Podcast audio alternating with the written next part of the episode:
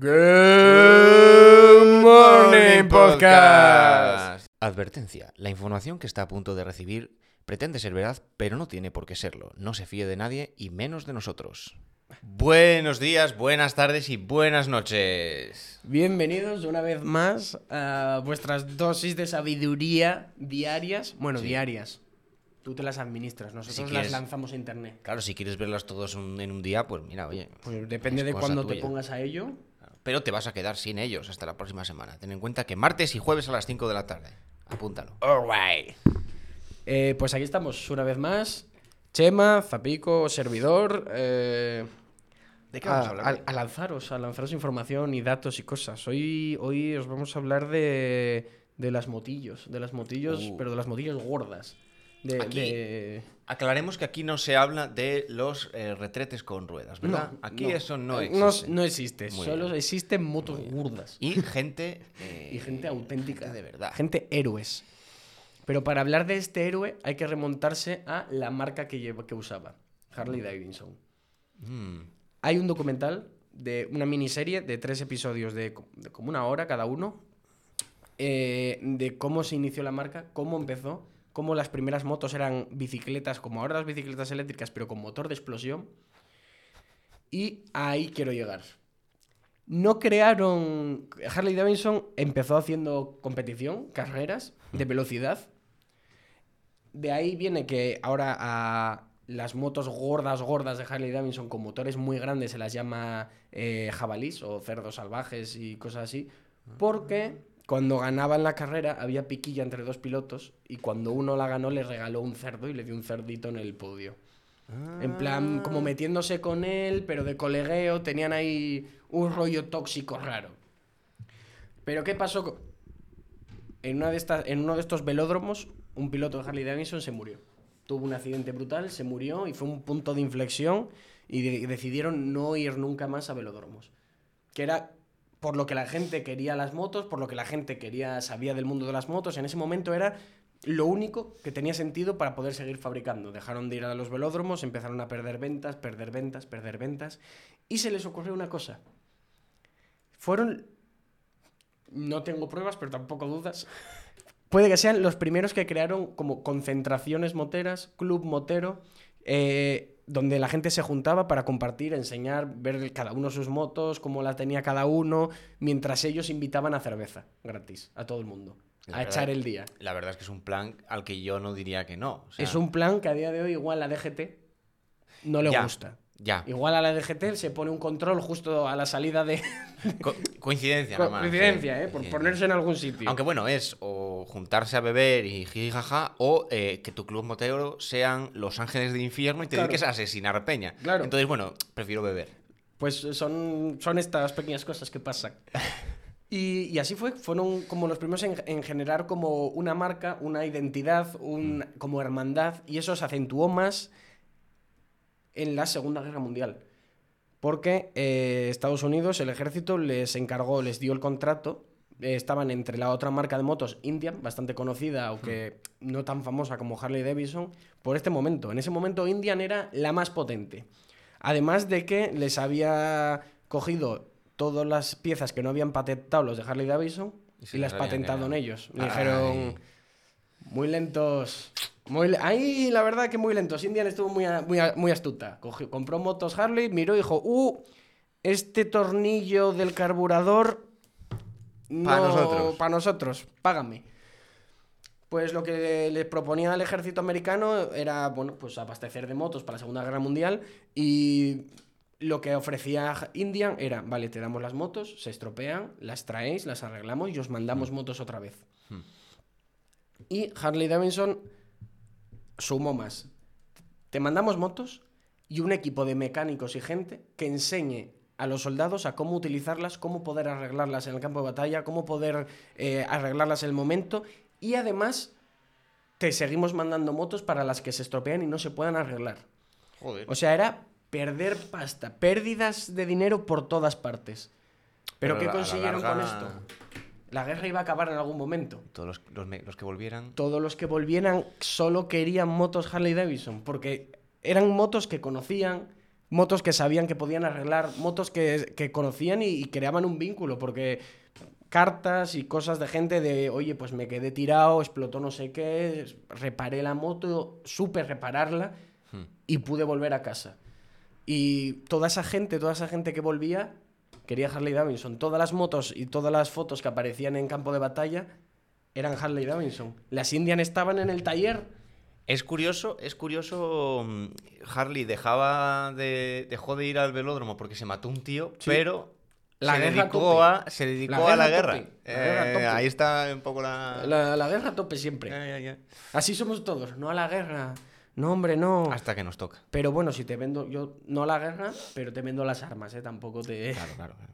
Hay, que Pues- estar, hay que estar fino. La- eso, la historia de Harley siguió manchada con cosas así, o un contrato que iba a tener con Ford, le pedía diseños muy locos, en plan, pues una moto con tres ruedas como una mini furgonetina para no sé qué, pero para hacer esa mini furgoneta era como una especie... Si encontramos imágenes, las ponemos en el Instagram, encefalograma plano, podéis seguirnos, Muy bien. ahí metidita.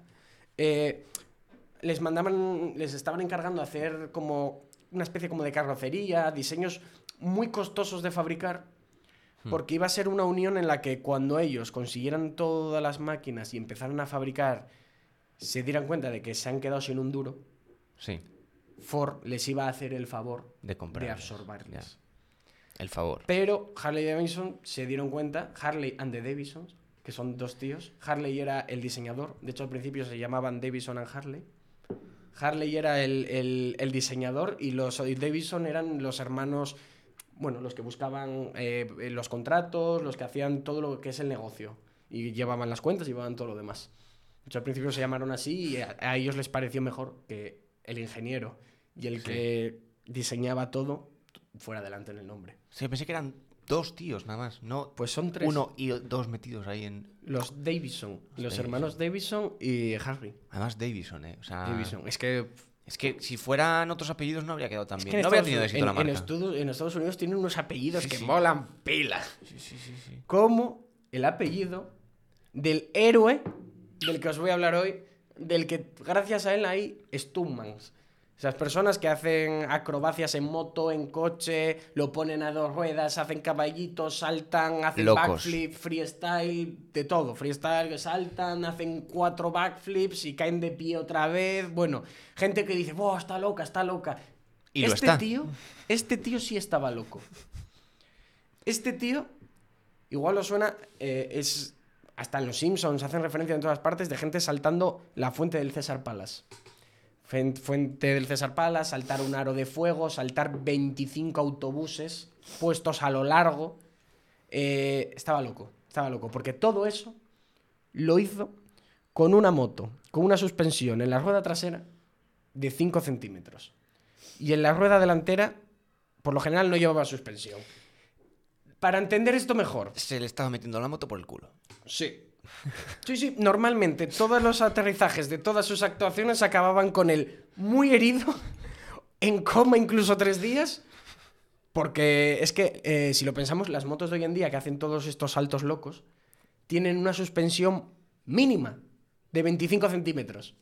Él iba con 5, o sea, iba sentado en una piedra. Y no serían los mejores 5 centímetros de No, no, suspensión, probablemente. lo- Sería un muelle de mierda. un muelle asqueroso. Sí, sí, sí. Pues, pues eso. ¿Y cómo empezó toda esta su andanza de... A ver, estamos hablando de una persona que se retiró en 1970 y... Uh, me, me acabo de, de aventar el 74. dato. 74. Me lo acabo de inventar, da igual. Buf, da igual. Eh, huimos hacia adelante. Sí.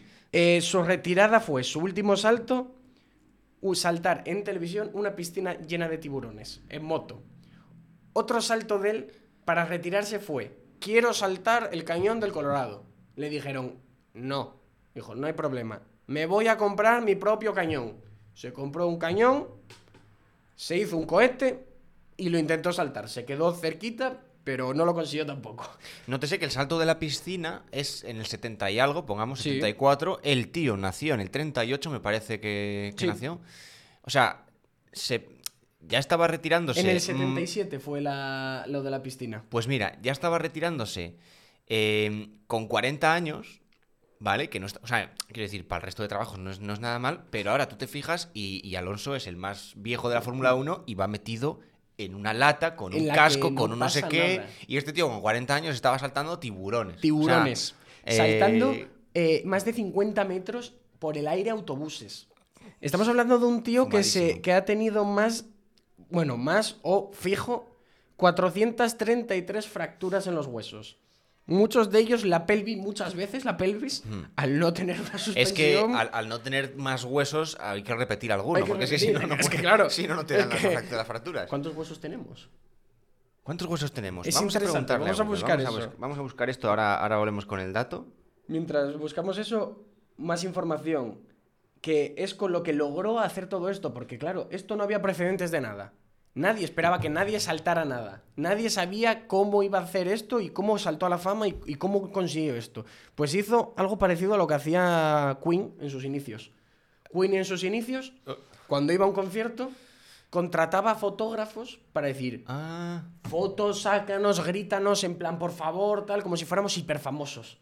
Y luego ya fueron famosos. Pero al principio era, pagaban a gente para que pareciera que eran famosos. es el, es el motor de arranque. Es el motor los de arranque. son el motor de arranque. Este tío se plantó en Las Vegas, se fue a un motel y se dedicó durante un mes a llamar diariamente al César Palace a decir con nombres inventados.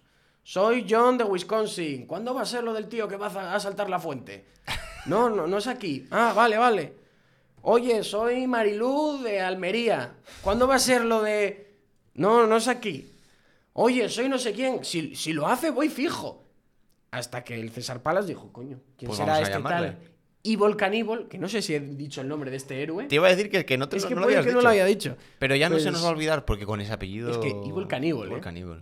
Que, que iba con un traje de moto de cuero que parecía Elvis. De este con el pecho abierto. Era un héroe, héroe americano. americano. o sea, héroe americano, pero Como, lo ya quedan, imaginando, ¿eh? como os lo estáis imaginando, todavía más patriótico. Es no, más, no te lo haces Si queréis una imagen de ese hombre, Toy Story, la última, la del 2019, hay un personaje eh, que va como en una moto, que es como un personaje de motos acrobáticas, que se llamaba Duke, eh, Duke Kaboom. Y hacen bromas con su nombre de Duke Kaboom. Uh, uh, ah.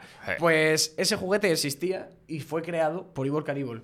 Por él hicieron una marca de juguetes que lo podías tirar y romper y todo lo que quisieras, pero no llegaría a romperse nunca, igual que él. Oh.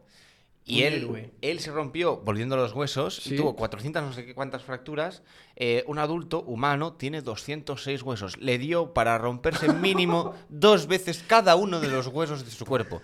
Estamos hablando de cada uno. O sea, la mano Es que- tiene como 800.000 huesos aquí, eh. Cuidado. Eh, es muy harto. Sí, sí, es es muy harto. Se pasaba más tiempo en el hospital que haciendo estas barbaridades.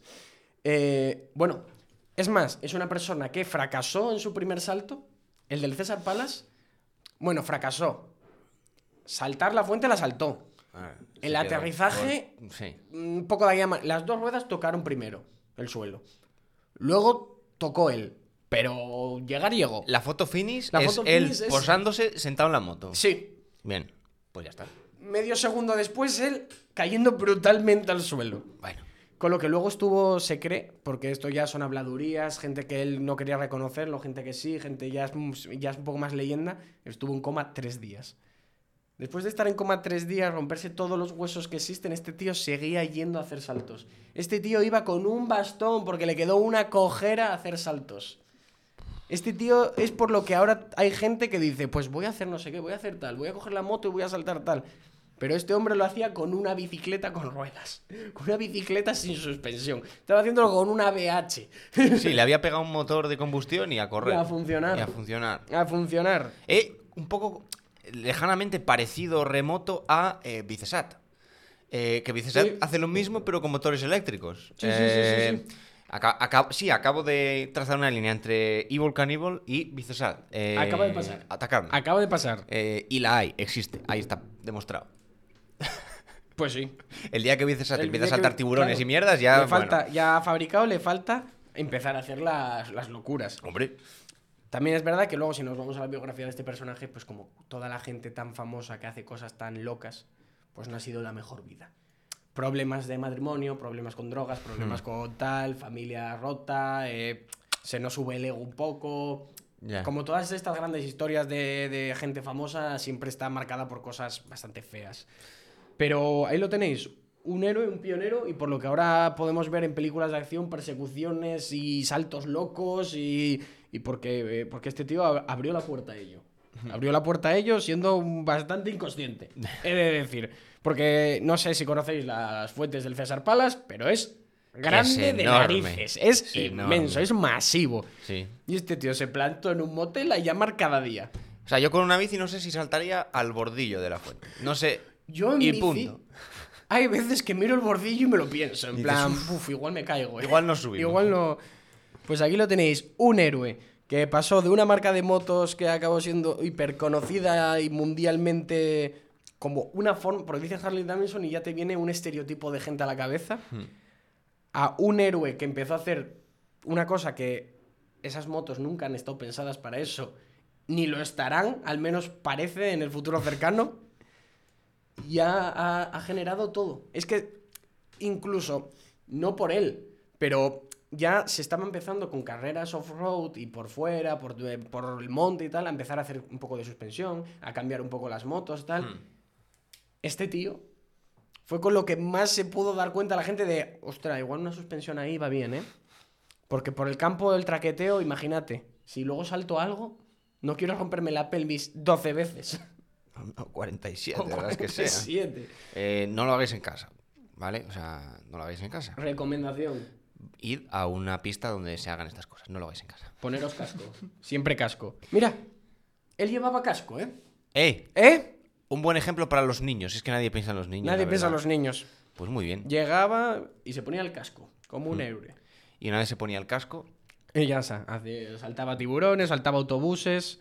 eh, es que. Es que es increíble. Este os, os recomiendo. Ay, también. Hay un de Discovery Max, me parece que es, documental sobre él. Porque me acuerdo que vi eh, Harley Davidson y a los pocos días salió el documental sobre este hombre. Hablando de, de todo lo que hizo, todas las cosas, el salto de los 26 autobuses, el salto del César Palas, el salto de los tiburones, el salto del cañón que se compró él, porque el del Colorado no podía ser. y, y, bueno.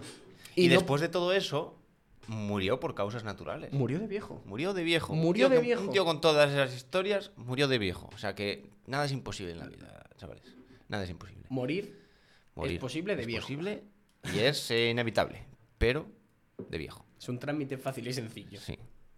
Pero que no se engañen, todos so- yo sigo sosteniendo que todas las personas de este mundo son inmortales hasta que se demuestre lo contrario. Correcto. Me parece una teoría. Elabórala porque yo ya me la conozco. Claro, yo, mm, yo creo que soy inmortal. Claro. Hasta el día que me muera, pues, pues- ah, pues mira, pues no lo era. Pero yo, por mí, yo creo que yo soy inmortal. No, Sí. no voy a comprobarlo tampoco, porque no es cuestión de ir al hospital, porque Ja. no ser, no, no ser, ser inmortal no quiere decir que no me rompa un hueso y me, me joda en el hospital, 400, o sí. 400 o me quede en O sea, coma. el cementerio está lleno de gente que lo comprobó y que no, resulta que no lo era. y no lo era. Bueno, oye, bien por ello. Y si yo lo soy, Pero, pero claro, no, podemos ser no tengo. nosotros.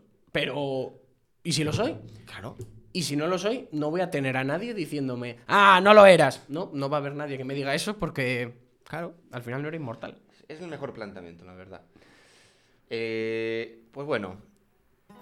¿Con qué nos despedimos hoy? Con- Bueno, tú antes mencionaste Toy Story, ¿no? Sí, ¿Mencionaste Toy Story? Menciona Toy Story. Pues.